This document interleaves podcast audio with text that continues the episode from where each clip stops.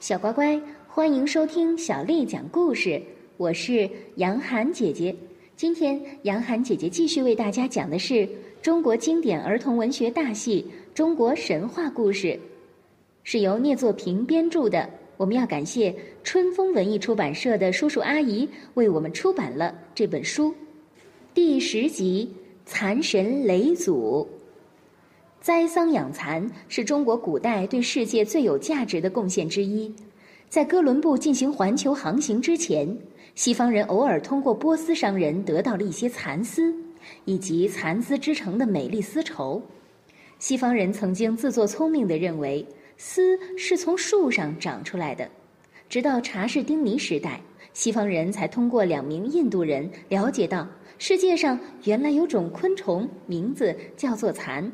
而这个时候，古老中国栽桑养蚕已经有两千年的历史了。据传，第一个教人栽桑养蚕的不是别人，正是皇帝的夫人雷祖。雷祖本为西陵之女，后来嫁给皇帝，后世奉她为先蚕。所谓“先”，是指先教民育蚕抽丝，所以雷祖又叫做蚕母。古代蚕农之家必祭祀雷祖，雷祖便成为了农村妇孺皆知的大神。皇帝在战败蚩尤之后，建立了以他的部落为核心的部落联盟。皇帝理所当然地坐上了部落联盟的第一把交椅。战争平息了，和平年代最重要的事情就是生产。皇帝任命雷祖和另外两名大臣胡高以及伯鱼三人负责制作衣服。雷祖胡高和伯鱼三人进行了分工，胡高负责帽子，伯鱼负责衣服，雷祖负责原料。就这样，雷祖就得天天带领着部落里的妇女上山剥树皮、织麻网，并把男人们打回来的各种猎物身上凡是能用的皮毛都剥下来，加工成制作衣帽的原料。在不长的时间里，部落里的大小首领都穿上了衣服。但是还有更多的人仍然光着身子，或是仅在腰间系几片树叶遮羞。雷祖由于劳累过度，终于病倒了。雷祖的病其实并不是劳累，还在于他觉得现在这种采集衣帽原料的方法实在是太局限，效率不高。要让大家都穿上新衣服，恐怕要等到猴年马月了。雷祖一着急，急火攻心，躺在床上不吃不喝。皇帝命两名女子为雷祖准备吃食，这两名女子啊来到了一片桑树林里，发现树上结着雪白的小果，这些小果子是他们从来没有见到过的，看上去非常洁白可爱。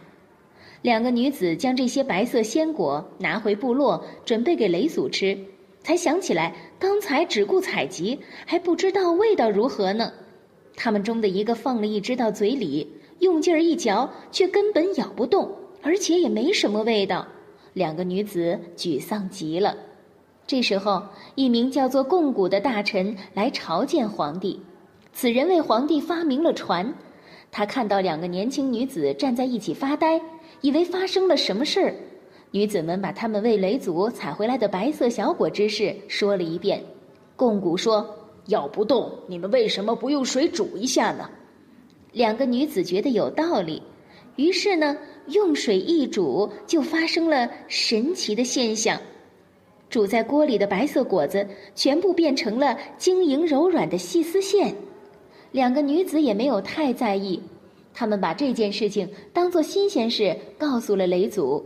雷祖听后愣了半晌，他的病好像减轻了大半，立即就要看个明白。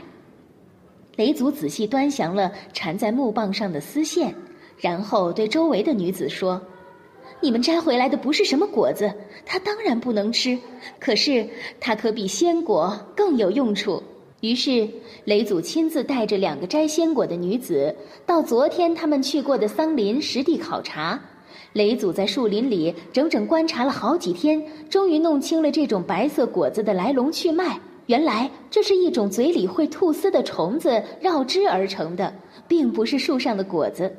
雷祖回来把这件事情向皇帝做了详细汇报，并要求皇帝下令保护所有的桑树。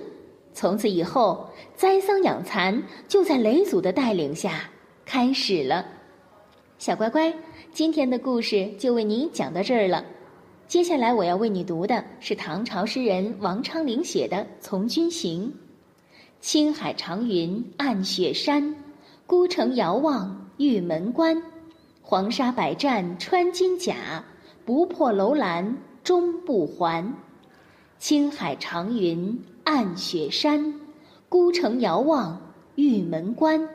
黄沙百战穿金甲，不破楼兰终不还。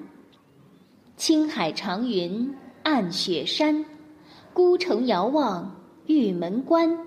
黄沙百战穿金甲，不破楼兰终不还。小乖乖，晚安。